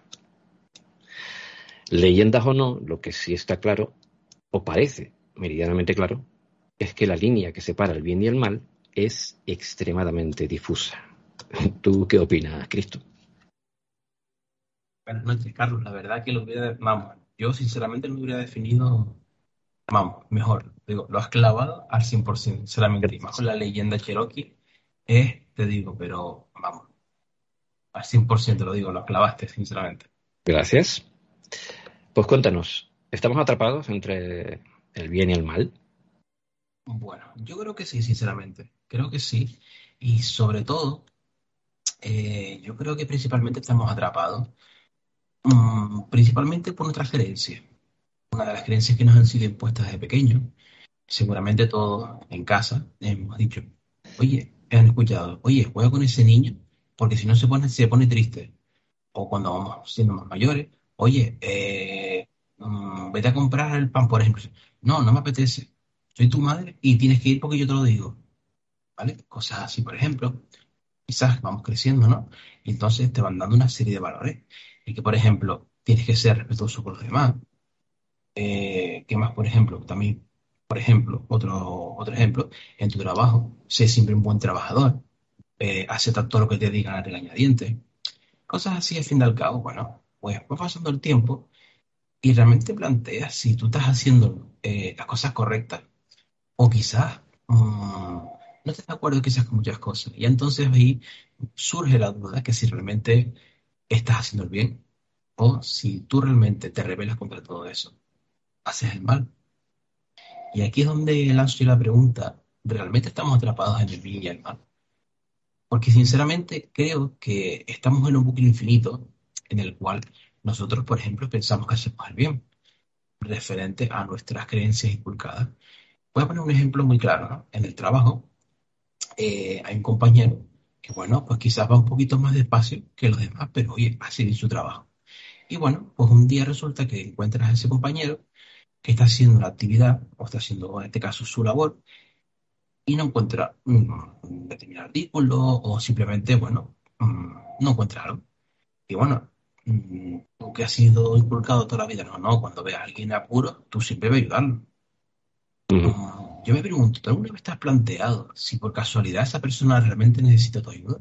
¿O simplemente esa persona eh, va a su ritmo y tú simplemente vas a darle más estrés, más agobio a esa persona? Yo creo sinceramente que cada uno mm, deberíamos analizar esa, situación porque lo que nosotros pensamos que hacemos el bien, quizás no, hacemos, no estamos haciendo tanto bien como creemos.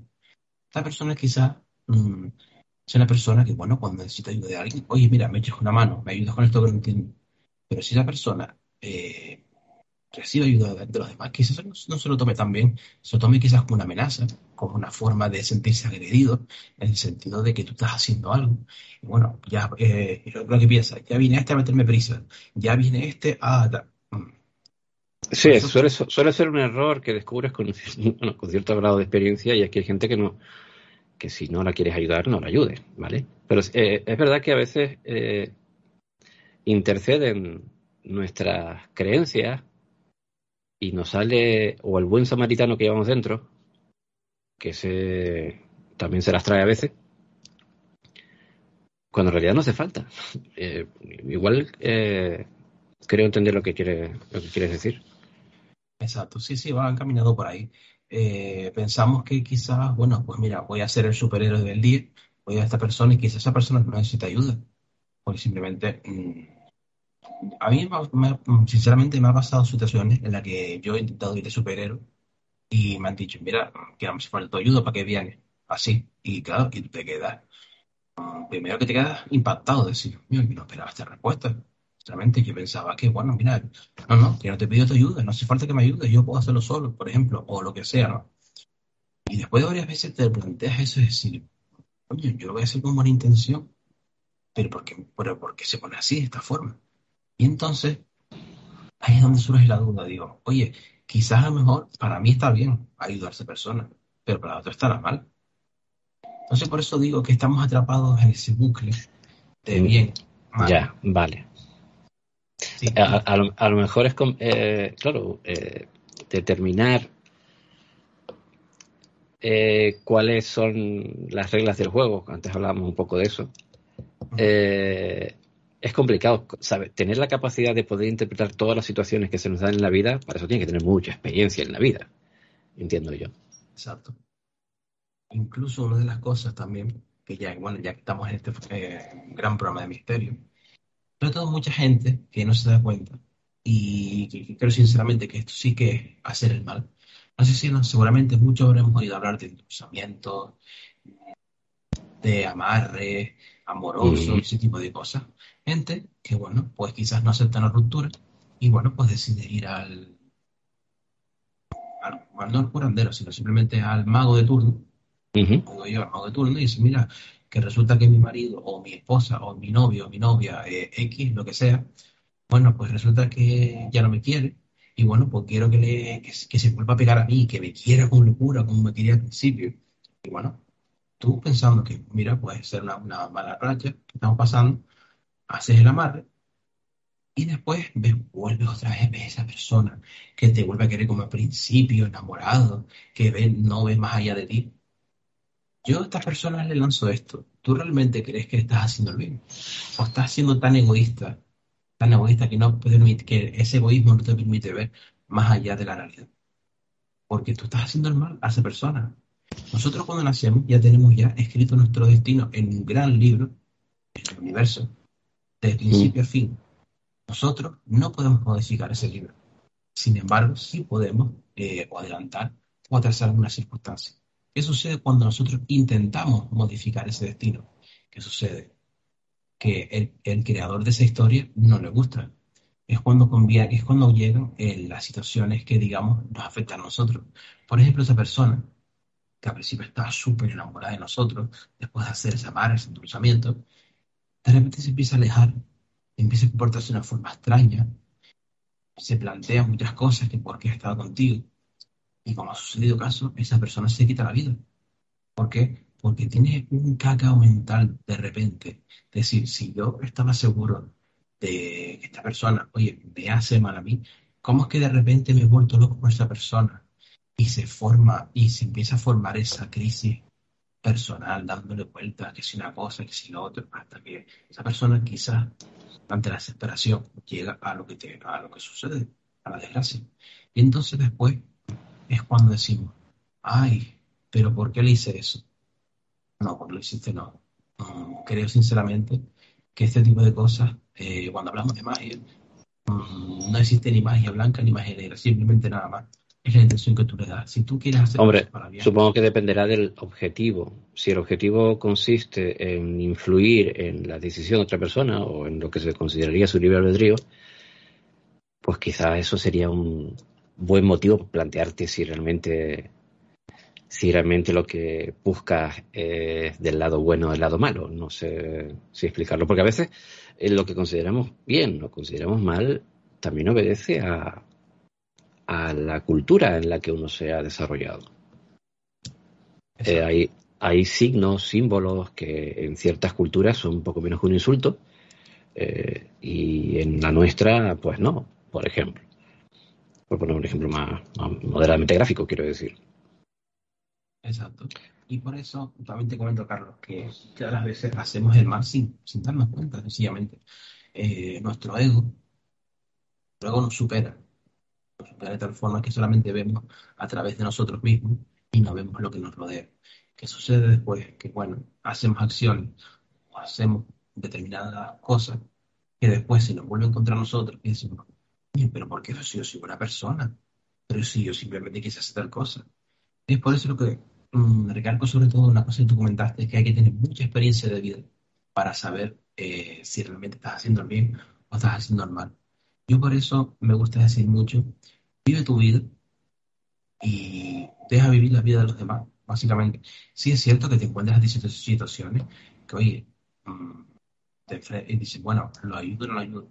Quizás a lo mejor son pequeñas tonterías que dices, bueno, al final no, me hacía falta. Bueno, si, algo tiene, tiene la vida, si algo sabe hacer la vida, ¿vale? Si es que tiene algún tipo de entidad, es eh, ponerte a prueba continuamente, ¿vale? Al menos en mi experiencia, por supuesto, ¿vale? Es como, como decía mi madre, no quiere comida, pues toma dos platos. Pues la, la, la, la vida es un poco así. ¿Cuánto sabes? Vamos a ver si es verdad. Más o menos, más o menos es lo que yo he experimentado, digamos, en mi. Pero claro, de eso no te das cuenta en el momento.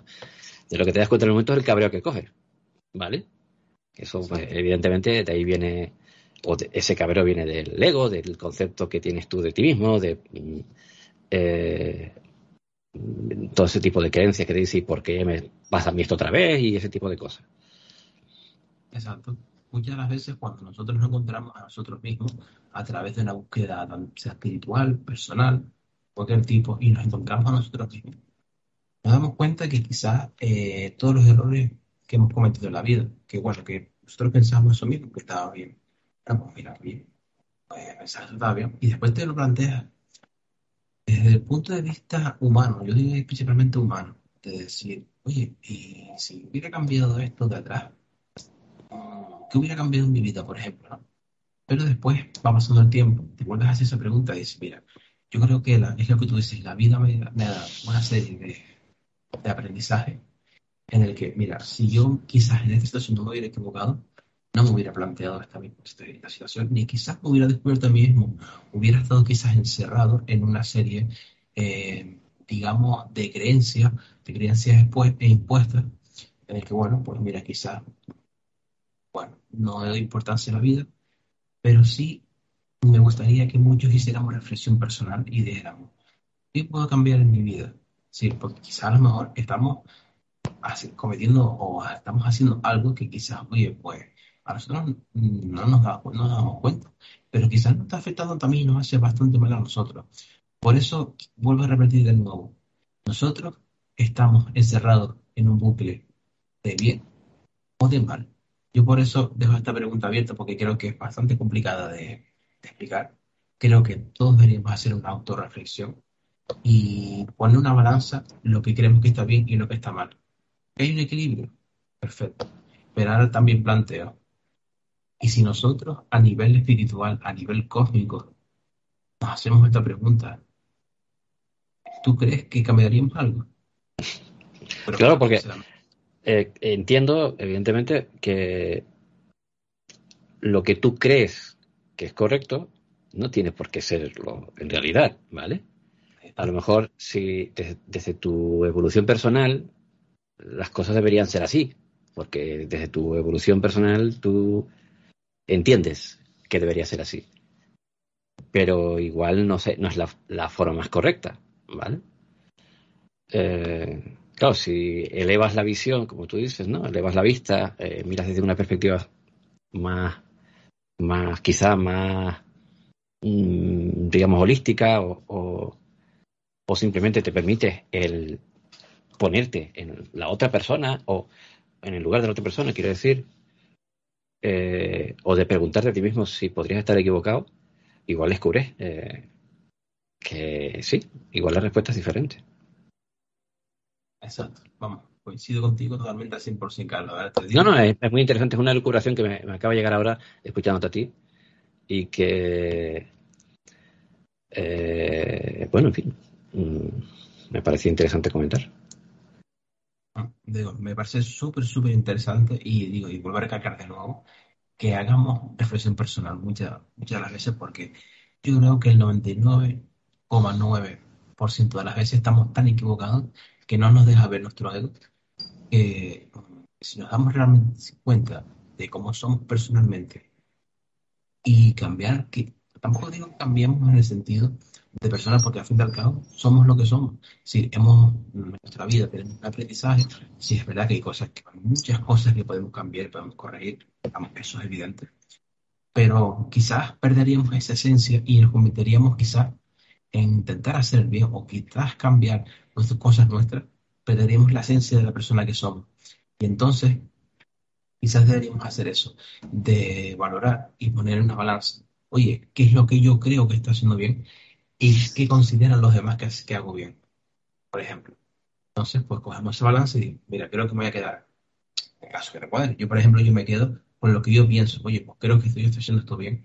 porque Porque hay muchas veces que uno hace las cosas de corazón, las hace. Y como digo, ¿te gustó? Bien, que no. Pues chicos, lo siento.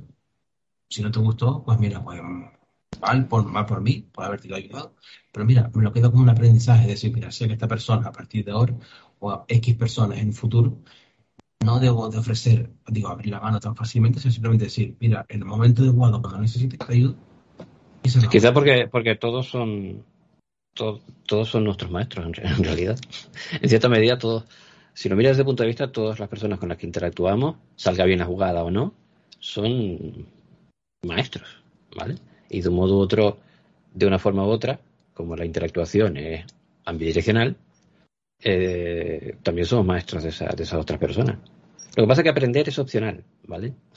La, eh, sí, o sea, la enseñanza está ahí, pero aprender es opcional. Cada uno aprende en el momento en que, en que quiere. O sea, pienso.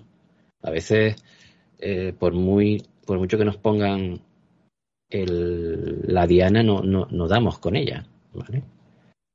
Eh, porque pienso eso, que la gente aprende cuando quiere. Yo creo que el aprendizaje es total totalmente eh, opcional. Yo invito al, resto de compañeros, a Fini, a, a, los compañeros Pedro y Eva, por si quieren intervenir o comentar algo sobre, sobre el tema de, que estamos tratando, que es un tema bastante filosófico, la verdad. Más de lo que pensaba al principio. Bueno, la verdad que eh, enhorabuena primero, porque me parece un tema súper importante. Pongo la cámara, que no estaba quitada. Ahora sí, creo, que Ahora, te veo. Ahora, sí, y Eva también si se acerca un poco más. Ahora sí. Interesantísimo la, exposición de, Cristo. Y bueno, pues eh, evidentemente, eh, lo que comentabas al principio, ¿no? Del tema de los. Algo que nos toca a nosotros muy de lleno, el tema de la solicitud de, amarres, de endulzamientos, que es, como siempre decimos nosotros, pan, pan para hoy y hambre para mañana evidentemente.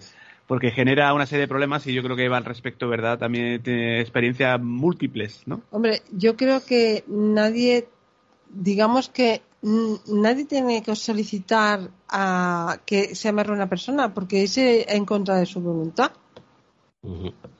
Entonces, yo, yo no puedo pedirle a alguien que decida hacer su camino, es como cada uno tenemos nuestra misión de vida y esa persona pues no, no le toca ya estar, él ya no siente o ella no siente que quiere estar con esta otra persona, entonces coge la otra y lo amarra. Pero si es falso, no te quiere, lo amarras ¿para qué? Para que siga en contra de tu voluntad. Aparte, la mayoría de los amarres no suelen funcionar. Sí, aparte de corto recorrido. Es un tiempo que hay, eh, ahí se mueve una energía, evidentemente, que puede ser mayor o menor duradera, pero suele tener bastante, muy poco recorrido y casi siempre, digamos que luego va a la inversa y es perjudicial para el que lo solicita.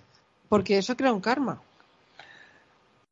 Claro, todo lo que estás haciendo, estás eh, faltando respeto a esta persona que ha tomado una decisión y ahora tú coges y ante, en contra de su voluntad lo amarras, eso está fatal. Nosotros siempre se le preguntamos, le hacemos la pregunta a la inversa, ¿no? Decimos, ¿a ti te gustaría que te lo hicieran?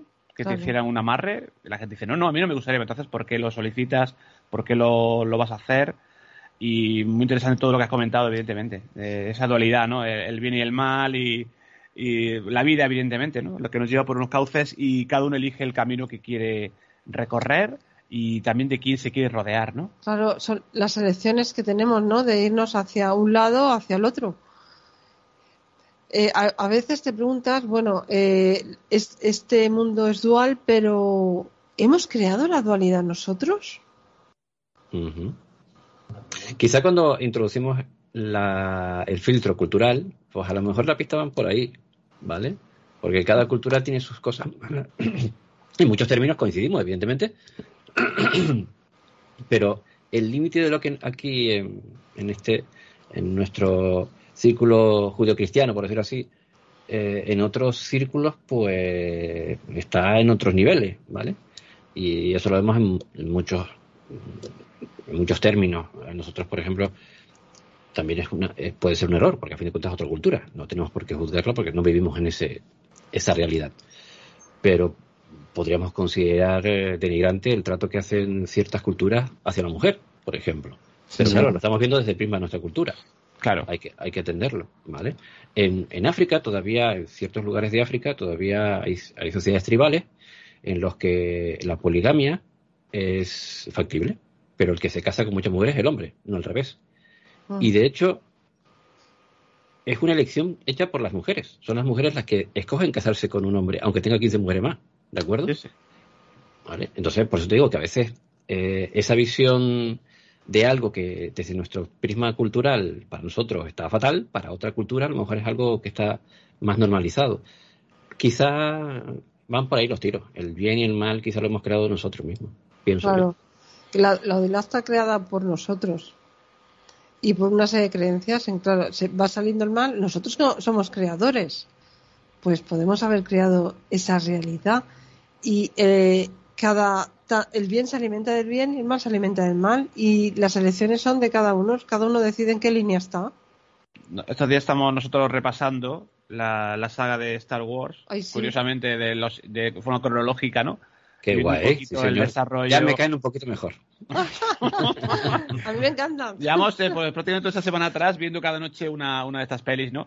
Y digamos que tiene. Eh, no lo mismo que la veas con, cuando vimos nosotros, recuerdo el Imperio contraataca, que era muy jovencito, que verla ahora, por ejemplo. Y las frases de, por ejemplo, de Yoda y, y esa dualidad, esa lucha entre el bien y el mal, el lado oscuro. ¿no? Y como, como algunos, algunos personajes que eran del lado oscuro eh, o, del lado de la luz y luego se pasan al lado oscuro, por ejemplo, como Darth Vader, ¿no? Eh, ahí hay muchas enseñanzas y hay y la película, de hecho lo estamos comentando pues estos días, ¿no? Que tiene muchas enseñanzas y nos, nos ayuda un poco a ver la, realidad de la vida, ¿no? Y de la, este caso de esa lucha, ¿no? Eh, del, bien y el mal, ¿no? Sí, porque yo, por ejemplo, lo que interpreté cuando el, Darth Vader eh, saca esa luz, ¿no? Al final es me recordó las almas de bajo astral cuando están en densidad y al final recuerdan la luz y es cuando van hacia la luz. Esa simetría de, de, estás oscurecido estás lleno de rabia porque te has muerto con esa emoción y tienes esa rabia y no tu, tu conciencia no te deja, pero el alma quiere irse, pero la conciencia no deja y entonces de repente descubres otra vez en ti esa luz, dejas el odio y, puedes trascender, pues eso es lo mismo. O las espadas, ¿no? Está lleno de simbolismos. Sí, sí, sí. Fíjate que los Jedi. Los colores. los colores. Exactamente, los Jedi con cierta capacidad eh, mm, o crecimiento espiritual son, aquellos que son capaces de luego de guiar a otros Jedi desde el otro lado, ¿vale? Porque no todos los Jedi pueden hacer eso, ¿vale? Tienen que tener cierto nivel de conocimiento de la fuerza. Eso se sabe porque yo soy un friki de la serie y, eh, bueno, en fin. Pero quiero decir, eso tiene, tiene, tiene mucho, tiene, sí, tiene muchos paralelismos. A ver, yo creo que George Lucas, cuando creó la saga, lo sabía. El resto del mundo no, pero yo creo que él sí. Porque se basó.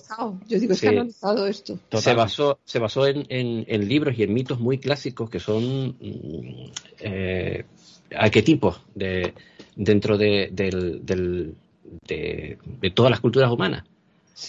la, la, epopeya del, del, del, héroe, que es Luke Skywalker, por ejemplo, que salva a, a la princesa del malo malote, es el, el, cuento de la princesa del castillo de toda la vida, ¿vale? Pero pero contado de otra manera y con otros, con otros eh, elementos. Y eh, sí, está claro que. Pero las espadas, fíjate, la espada, la verde, es el miedo, la disolución del miedo. Ajá, eh, el, tema de los colores no había caído en ello. Mira, el azul son las emociones. El rojo también está. El rojo es el poder que quiere el lado oscuro. Sí, es cierto. El violeta es la transmutación. El amarillo es lo mental. Mm. ¿Sabes que y nos estamos viendo mucho del tema, ¿vale? sí, sí. Ahora, ahora viene el noticiero. Eh, esto se ve en la saga de dibujos eh, de animación Clone Wars. La, la, los sables láser tienen una piedrita dentro, que es lo que genera el láser, ¿de acuerdo?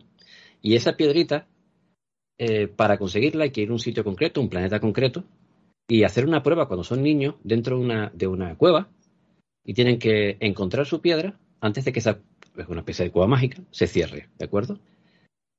Eh, el problema está en que la mayor parte de los, los que se inician van a buscar la piedra, pero la enseñanza del, de Yoda, en este caso, que es su maestro, le dice, no señor, es la piedra que te coge a ti, ¿de acuerdo? Así que tienes que estar atento, tienes que sentir que te llama, ¿vale? Eh, hay, una serie de conocimientos que son brutales. Las espadas de los Jedi son de los Jedi, son de cada uno de ellos. Y por, consiguiente, cada espada, su color, depende de su nivel de conocimiento. Pues la verde es la que lleva Yoda. Yoda sí lleva una espadilla, sí. La espadilla verde. sí, sí, sí. Eso, eso es muy interesante eso que dice, ¿no? De, quién escoge a quién, ¿no? Yo eso lo, lo llevaría un poquito al tema de los fenómenos paranormales y las investigaciones de campo y tal. Y si, yo siempre me lo pregunto, ¿quién, digamos, quién decide, quién busca a quién, quién encuentra a quién? Porque a veces se puede ser incluso el fenómeno el que te elige a ti en el momento de dado, ¿no? Pero yo creo que en todo, porque mira, si tú te conectas y quieres quieres pues contactar con un ser fallecido, si el ser fallecido no quiere o no puede, no contactas. Bueno, que nos van a decir a nosotros, ¿eh, Cristo? Es, es el ser fallecido que dice, vale, sí. Sí, sí. Y luego vamos otro día y a lo mejor otro chico que a lo mejor no viene de forma habitual con nosotros y de pronto él sí conecta. Claro. Claro. Sí. Eh, ya serán ellos los que, los que eligen el momento, cómo, cuándo y de qué manera. Yo eso, me, lo he preguntado muchas veces, ¿no? Sí. Mm. Que ellos son los que, digamos, eh, dejan esa posibilidad, ¿no? Que a lo mejor siempre está ahí, pero o no tiene por qué ser, o no tiene que ser la persona en ese momento. Eh, son ellos los que filtran o los que dan esa posibilidad, ¿no? Para que se produzca esa, esa conexión, ¿no? Pues si, empezamos a hablar de cine, nos perdemos, ¿vale?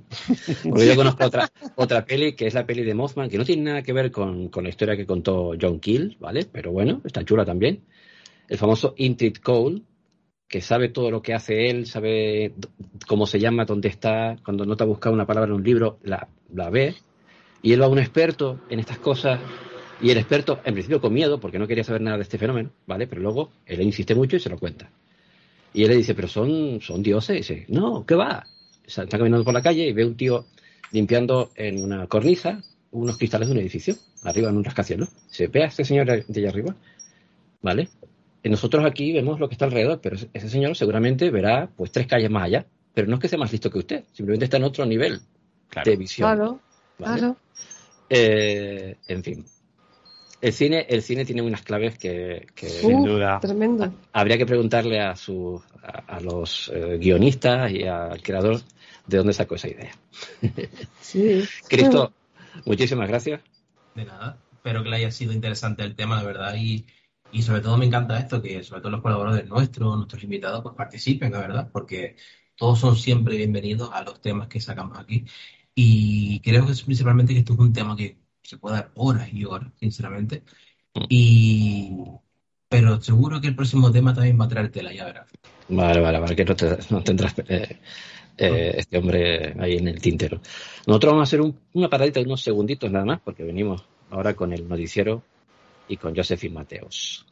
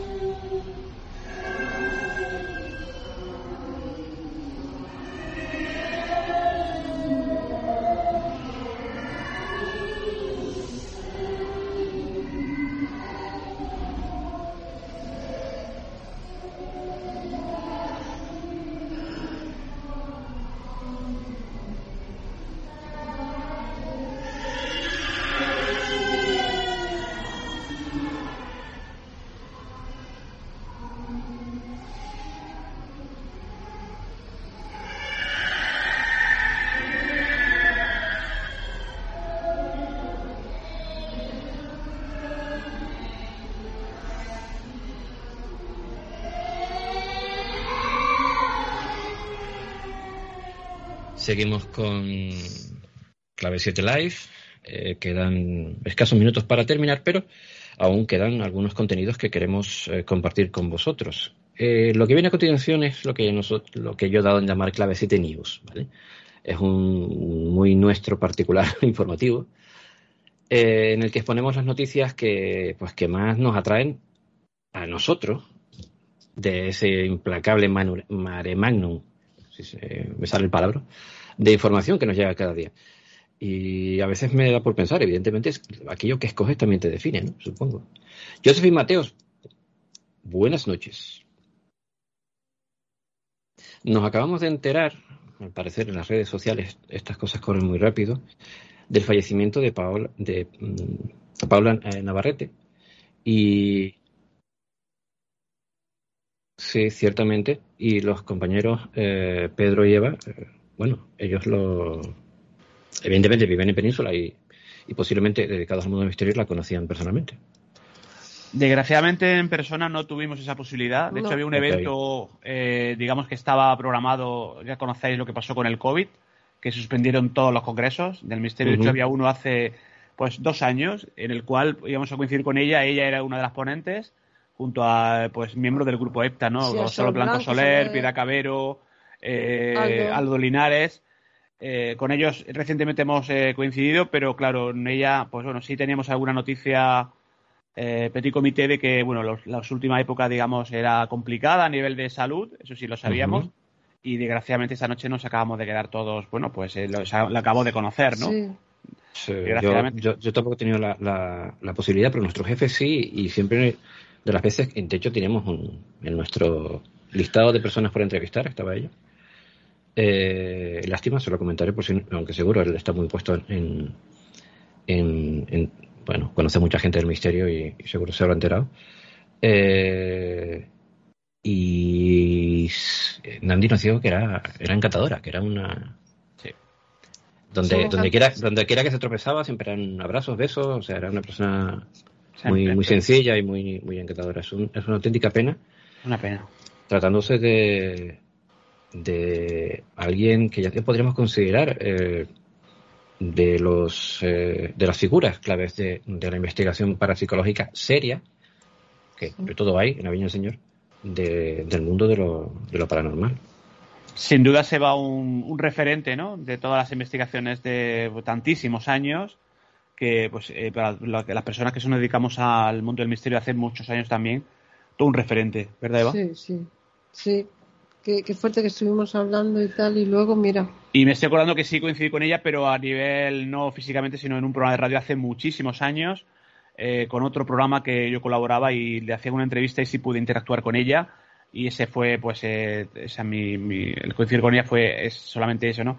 Desgraciadamente no pudimos hacerlo en persona, no se pudo dar y bueno, pues descansen en paz y, y sobre todo, pues desde aquí, desde Clave 7, pues un abrazo para toda la familia, ¿no? Eso ha llegado. Sí, señor. Habla sostenido por todo el equipo de Clave 7 y por todos nuestros amigos. Gracias, Eva Carrasco, Pedro. vosotros. En fin, gracias, chicos. Gracias a todos. A vosotros, ¿eh? sin duda, sin, sin el equipo y sin, sin aquellos que nos prestan su tiempo, a pesar de las horas, pues esto no saldría, está más claro que el agua.